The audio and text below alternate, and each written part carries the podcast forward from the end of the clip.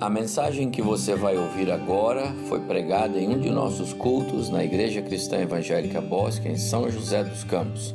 Ouça atentamente e coloque em prática os ensinos bíblicos nela contidos. Privilégio pregar a palavra do Senhor e um privilégio, privilégio ter aqui o Docmus conosco, é, pelo menos alguns aqui, ouvindo o pastor ao vivo e também nossos irmãos da filmagem. Já é algo mais do que pregar só para a câmera. Então você que está em casa ouvindo hoje, vai ver que de vez em quando me dirijo aos irmãos que estão assentados aqui conosco ouvindo a palavra do Senhor. Quero convidar você para que abra sua Bíblia comigo no Salmo 137. Salmo 137.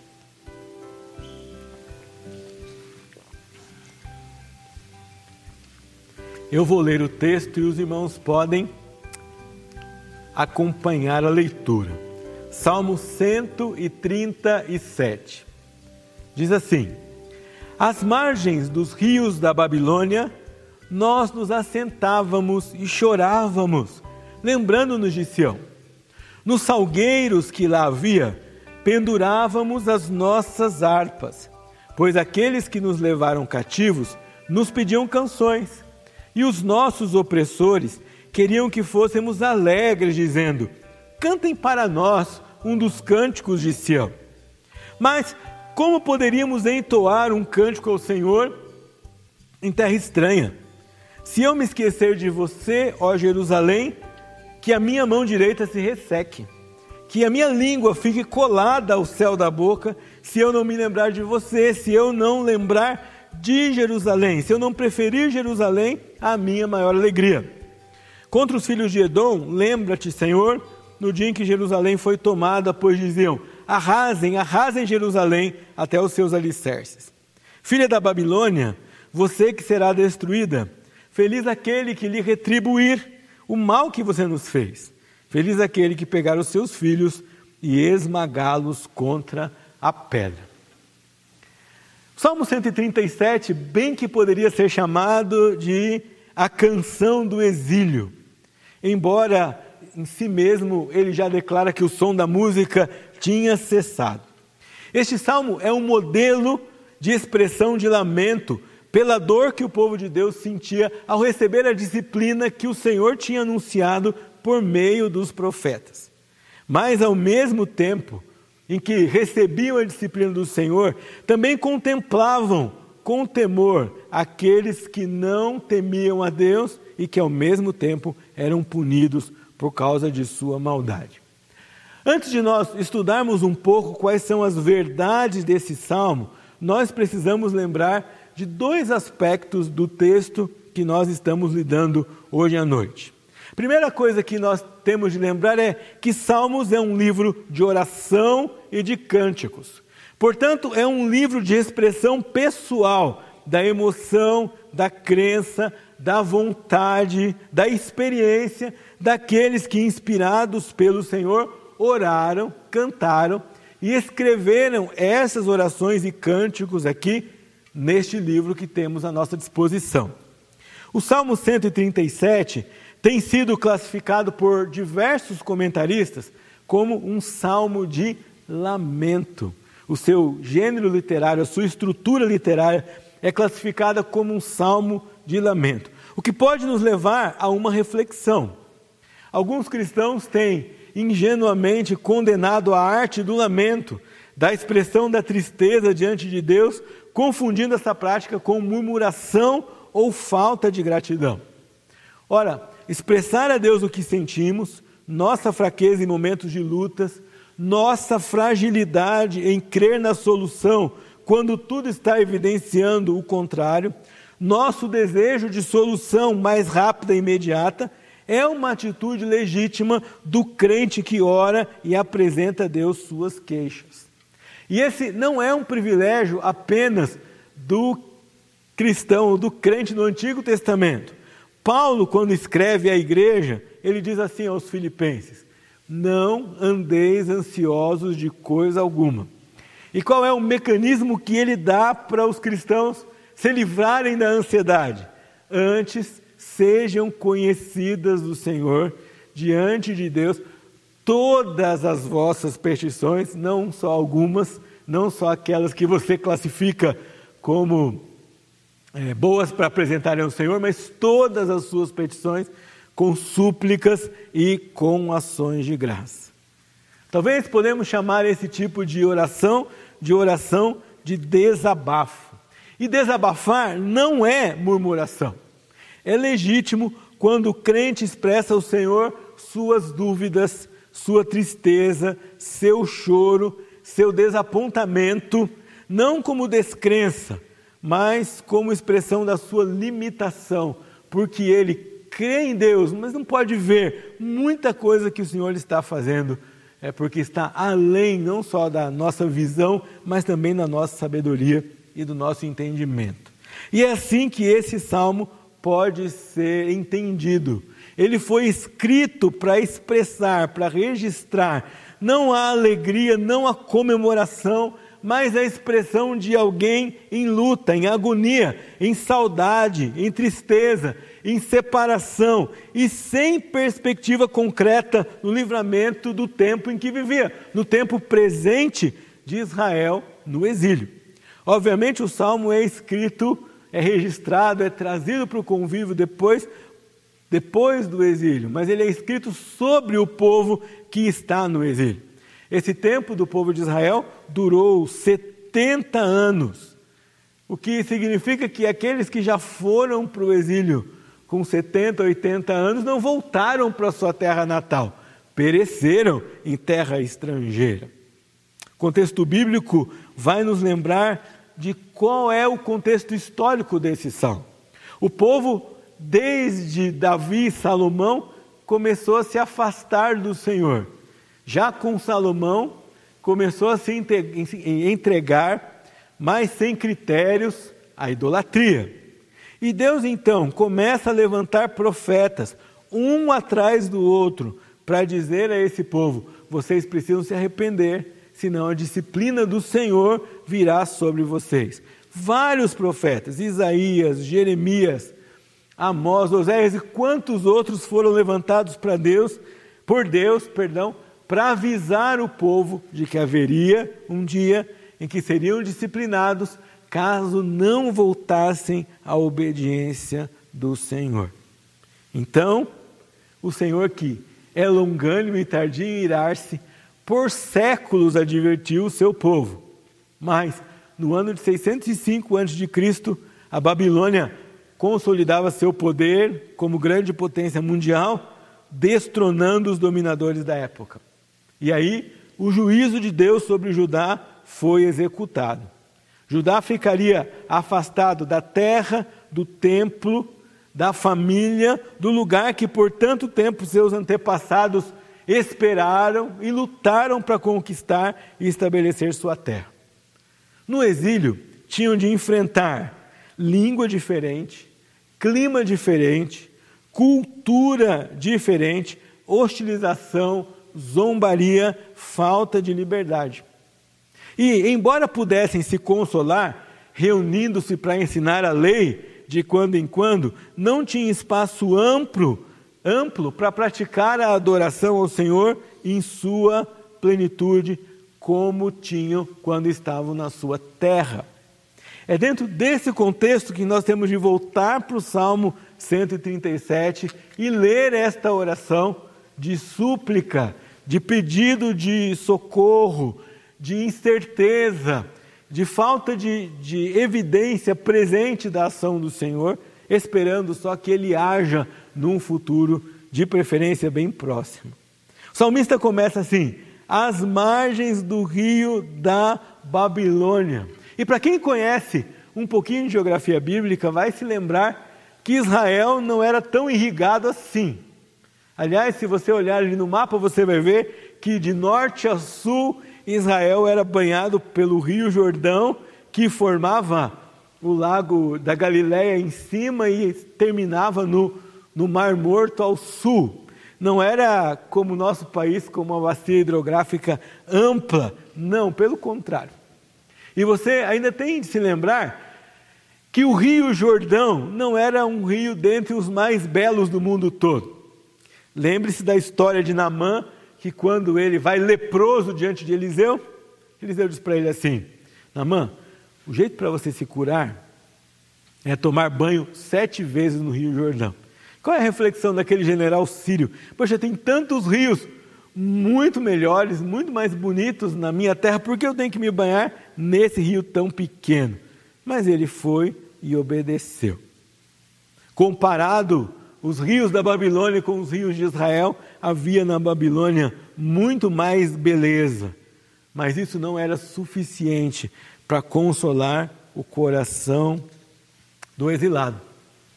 A abundância da água, a beleza de uma terra tão irrigada, só servia nesse caso para abastecer as lágrimas do povo de Deus em meio a sofrimento. E o texto ainda mostra que o salmista aqui não diz de um único momento de choro, porque ele diz: às margens do rio da Babilônia, nós nos assentávamos e chorávamos. Aqui o salmista descreve para nós um, um, período, um tempo, um processo e não um único momento. Embora estivessem vivendo num lugar lindo, prazeroso, irrigado, rico, não poderiam encontrar prazer ali longe de Sião e longe do seu Senhor. A empolgação que pudesse aparecer por viver numa metrópole mundial era logo sucumbida pela lembrança de estar longe de Sião, longe do local de culto em que prestavam adoração ao Senhor. Essa expressão de saudade, de lamento, também nos mostra o compromisso que eles tinham com o culto e com a pátria, a despeito de estarem no lugar mais cobiçado do mundo. E aqui o salmista se refere aos levitas, porque já no versículo 2 ele diz: Nos salgueiros que lá havia, pendurávamos a nossa harpa. Se fosse aqui no nosso país, talvez diríamos: penduramos as nossas violas, né? Os nossos violões. Mas eles penduraram a sua harpa. Em outra época, o sentimento do povo foi diferente. Ainda no exílio, quando começaram a, a voltar logo quando voltam e têm o privilégio de reconstruir Jerusalém, o povo tem preguiça de investir na obra do Senhor, se lembra de como era morar na metrópole e querem reproduzir a vida na metrópole em Jerusalém, de forma que o profeta precisa pregar a eles que não era tempo de investir na própria casa, mas tempo de investir na casa do Senhor. Esses exilados que estão aqui não têm esse sentimento, pelo contrário, eles têm a tristeza porque não podem estar diante do local de culto separado para servir ao Senhor. O salmista descreve aqui como aqueles israelitas perderam a empolgação de cantar exilados na Babilônia. E olha aqui, o fato de terem levado as harpas para a Babilônia é outro detalhe no texto que mostra para você que esses levitas eram zelosos. Na hora de fazer as malas e de empacotar as coisas, porque não deve ser muito tranquilo, né? Dizer assim: olha, o exército está chegando, nós vamos ser exilados, estamos sendo atacados, você não tem tempo de planejar. Ninguém tinha comprado aqui uma passagem, nem reservado uma estadia no hotel da Babilônia. Mesmo assim, na pressa, mesmo na hora de organizar as coisas no meio de, de tanta turbulência. Eles se preocuparam em levar o instrumento que usavam para louvar ao Senhor. A despeito do povo desobediente, a despeito do juízo e da disciplina do Senhor, a palavra sempre nos mostra que o povo de Deus guardou um remanescente fiel. Havia sempre um grupo que permanecia fiel à lei, e fiel àquilo que deveria fazer é, para o Senhor, fiel às ordens e à vontade do Senhor. A descrição da bela paisagem aqui serve para contrastar a tristeza no coração daqueles que estavam longe demais de praticar o que o Senhor tinha ordenado pela lei. Você vai se lembrar que Israel tinha a ordem de cultuar em Jerusalém e de oferecer ali sacrifícios no templo. A expressão aqui não é apenas de lamento, é também uma expressão didática de advertência, de sinal, de apelo a não se envolver demais com a beleza, as belezas da Babilônia e abrandar a tristeza no coração por estar longe da cidade estabelecida pelo Senhor. Esse alerta que o salmista nos traz e traz ao seu povo por meio de cantar a sua história é também um alerta para mim e para você. Nós precisamos criar esse alarme no nosso coração, não apenas nos padrões de comportamento mundano, mas também nos padrões de pensamento mundano que não estão de acordo com a palavra de Deus. Mesmo nós, em nosso tempo, precisamos vigiar e orar. Tempos difíceis e que não podemos deixar que a fragilidade e nossa impotência diante da nossa situação nos faça recuar dos valores da palavra de Deus, nem em nosso pensamento, nem em nossa ação. Nós não podemos em nenhum momento nos encantar com os valores da Babilônia ou com os valores desse sistema que não honra o Senhor. Os mandatários daquela Babilônia, daqui um pouco na frente no Salmo, ainda vão querer que aqueles levitas exilados produzissem cânticos. E não é que eles quisessem ouvir louvor ao Senhor, era uma espécie de afronta aos valores do povo de Deus. A nossa sociedade, de igual modo, tenta infundir na nossa vida valores que são contrários aos valores de Deus. E nós não podemos deixar que nós sejamos influenciados de maneira a pensar como babilônicos, ao invés de pensar como cidadãos do céu ou como crentes que pensam e vivem como Cristo. Olhe comigo o versículo 3. O salmista diz assim: Aqueles que nos levaram cativos nos pediam canções, e os nossos opressores queriam que fôssemos alegres, dizendo: Cantem para nós um dos cânticos de Sião.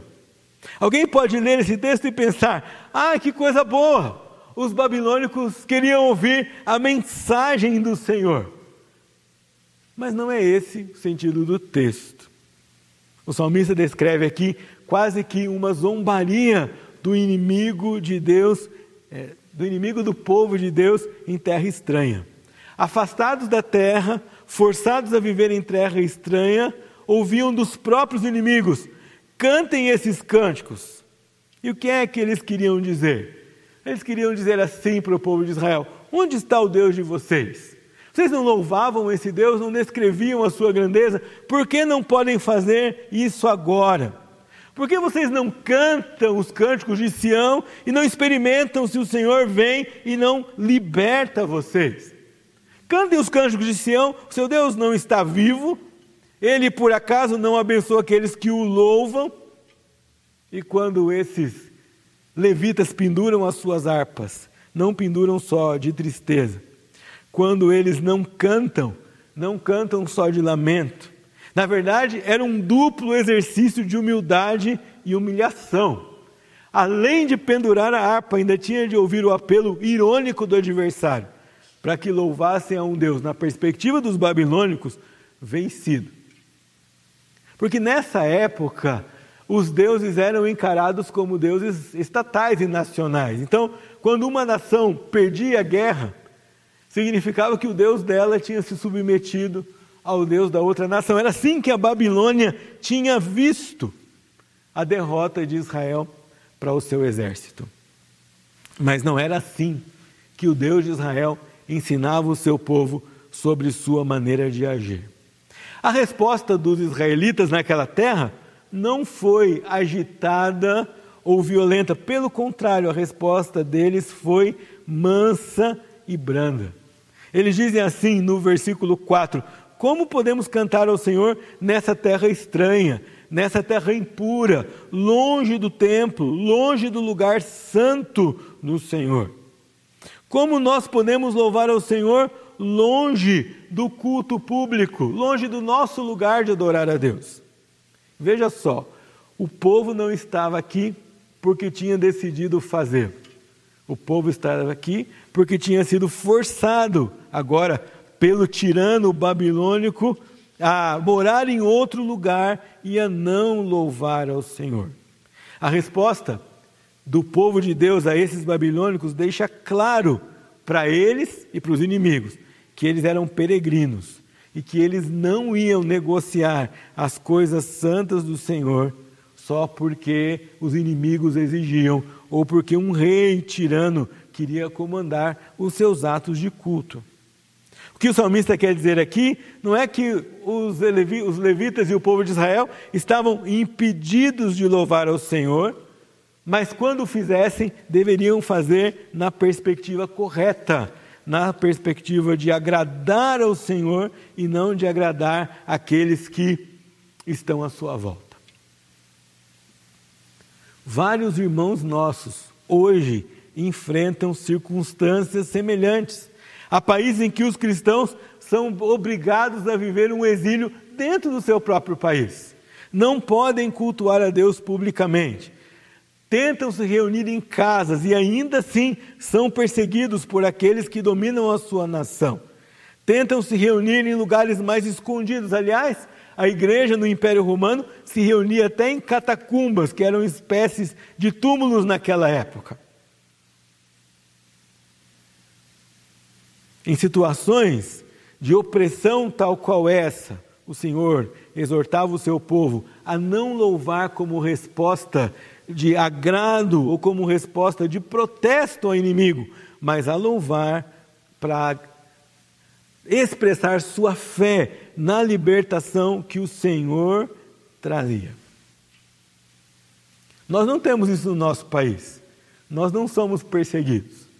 Mas, por outro lado, nós também não podemos nos acostumar com a situação transitória e temporária que nós estamos vivendo. Nós não podemos nos conformar com ela. É por isso que você deve orar todos os dias para que o Senhor mude o quadro atual que nós experimentamos, para que possamos voltar a nos reunir aqui na casa do Senhor. Nós ligamos nossos aparelhos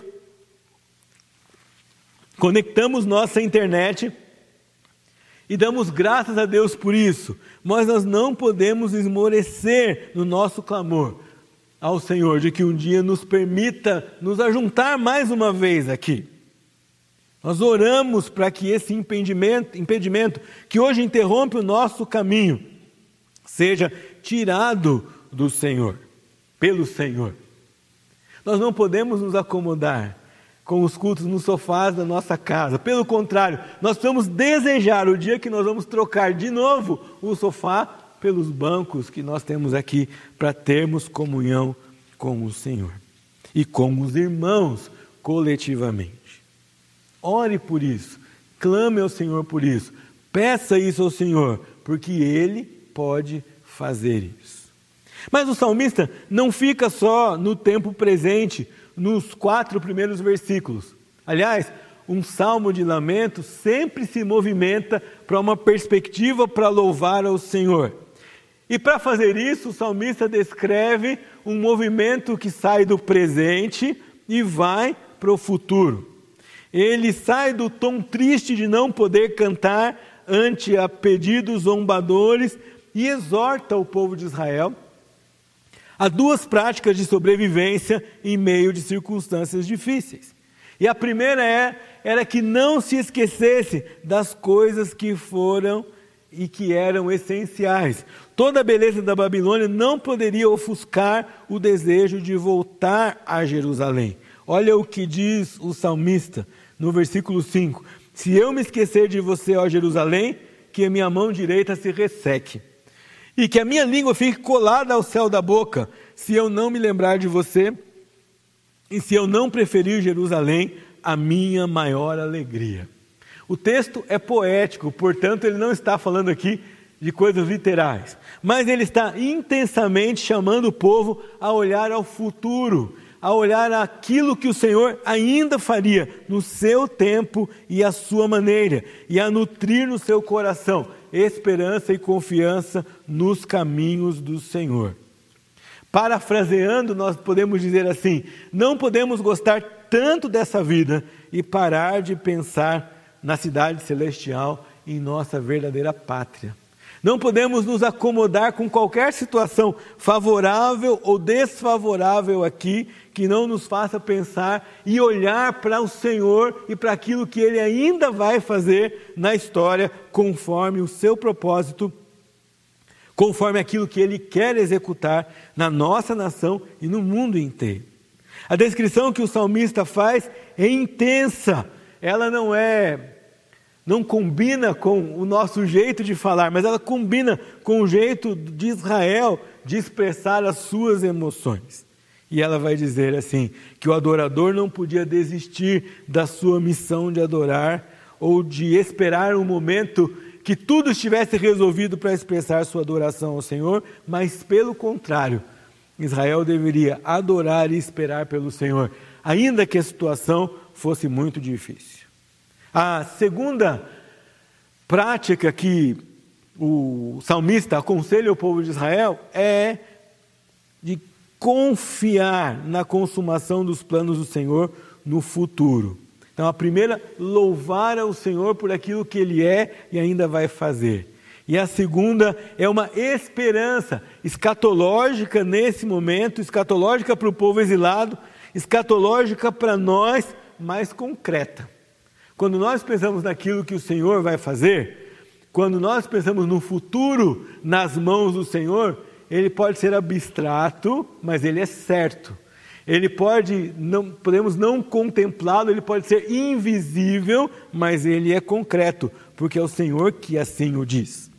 Enquanto os olhos contemplam pela fé o futuro, o coração sente os efeitos dessa confiança no presente. E o povo o, o salmista chama o povo a lembrar daquilo que Deus tinha dito por meio dos profetas. Talvez quando você lê o versículo 7, 8 e 9, você vai dizer assim: puxa, mas o salmista é meio radical. Mas ele não está falando aqui da própria opinião. O salmista, nos três últimos versículos, repete o juízo do Senhor, que, por exemplo, tinha sido proferido por Jeremias e Obadias a respeito de Edom e a destruição desse povo que não só tinha zombado de Israel, mas que tinha dificultado sua entrada na terra e que, em dado momento, tinha se juntado aos inimigos para combater o seu próprio irmão. Os irmãos vão se lembrar que Edom era uma nação meio que irmã do povo de Israel, porque era vinha do mesmo tronco, vinha de Jacó, perdão, vinha de Esaú, irmão de Jacó, de quem descendeu o povo de Israel. Ao comentar esse texto, João Calvino diz o seguinte: se as promessas divinas nos inspiram com esperança e confiança, e o Espírito de Deus molda as nossas aflições de acordo com Sua própria retidão, devemos erguer nossa cabeça nas mais profundas aflições pelas que tenhamos que passar e gloriar-nos no fato de que tudo está bem conosco em nossas piores fadigas e que nossos inimigos estão destinados à destruição. A linguagem pode parecer dura aos olhos dos crentes de hoje, mas era confirmação da esperança do crente do Antigo Testamento que olhava para aquilo que o sábio e soberano Senhor ia fazer, cumprindo a palavra dos seus santos profetas. Não era aqui um sentimento de vingança carnal, mas era a declaração do juízo de um Deus justo. E assim também deve ser conosco. Quando nós proferimos aquilo que o Senhor vai fazer no futuro, quando Ele voltar, quando Ele levar a sua igreja, quando Ele vier aqui para julgar, o sentimento no nosso coração, ao pregar essa mensagem, não pode ser um sentimento de vingança, mas tem que ser um sentimento de fé na retidão daquele que vai julgar como justo juiz todas as nações e vai colocar e vai consumar o final da história de maneira reta, declarando o final de todas as coisas, o alívio de todas as dores. O justo juiz não está inerte e o seu plano será executado. E quando esse tempo chegar, nós viveremos para sempre em Jerusalém celestial como cumprimento de suas promessas. Você vive circunstâncias difíceis, você tem vontade de chorar, expresse sua dor ao Senhor. O Senhor é aberto a ouvir o seu desabafo. Fale com Ele, ponha para fora em oração diante do Senhor aquilo que você pensa, sente e sente e experimenta. Mas ao mesmo tempo, Assim como o salmista fez, não descanse na sua realidade. Tire os olhos da sua vida aqui e olhe para o Senhor, porque Ele é o justo juiz, Ele é o Pai amoroso, Ele é o Deus que cumpre todas as suas promessas e Ele tem um fim de paz, de bênção e de esperança para você e para mim. Eu convido a você, durante esta semana, a orar nessa perspectiva, a pensar nessa pers perspectiva e a viver com a esperança do Senhor que virá e vai nos livrar e vai restaurar a sorte do seu povo. Esse Senhor nos dá a paz que nada pode tirar. Eu não sei se você experimenta isso, mas o crente, aquele que crê no Senhor, aquele que espera pelo Senhor, ele tem a paz que não vai ser abalada pelas circunstâncias, mas que é nutrida pela pessoa do Senhor. E nós queremos cantar essa mensagem para você agora.